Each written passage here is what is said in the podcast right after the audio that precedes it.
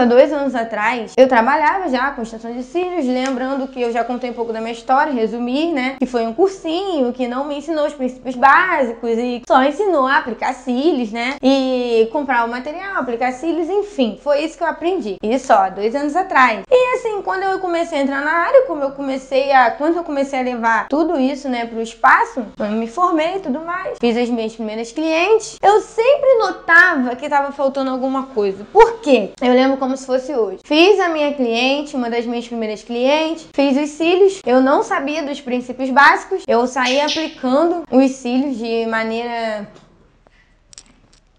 maneira, né? Aquela maneira. Então, eu saí aplicando, né, os cílios e sempre a minha cliente voltava reclamando de alguma coisa. Dava dois dias, a mulher tava reclamando de alguma coisa. Se não era coçando, era irritando, e era muita coceira, era muito desconforto. Que os cílios dela tava caindo muito rápido, e aquilo, e aquilo. Eu falei, meu Deus do céu, que que isso? Enfim, comecei, né? Continuei lá os trabalhos e toda vez era um problema diferente com as minhas clientes. Falei, não é possível, não é possível. Porque se não era coceira, a bendita da coceira, a irritação, o incômodo eram os cílios esbranquiçados. Eu lembro como se fosse hoje. Eu fiz os cílios da cliente, ela voltou no dia seguinte desesperada. Bárbara, meu cílio está parecendo uma farinha. Olha isso aqui. Eu falei, meu Deus, o que que foi isso? Eu não tinha noção nenhuma de nada, né? Então eu falei assim, Jesus amado, o que que eu faço? Eu não sabia o que fazer. Com aquele ponto de interrogação enorme na minha cabeça.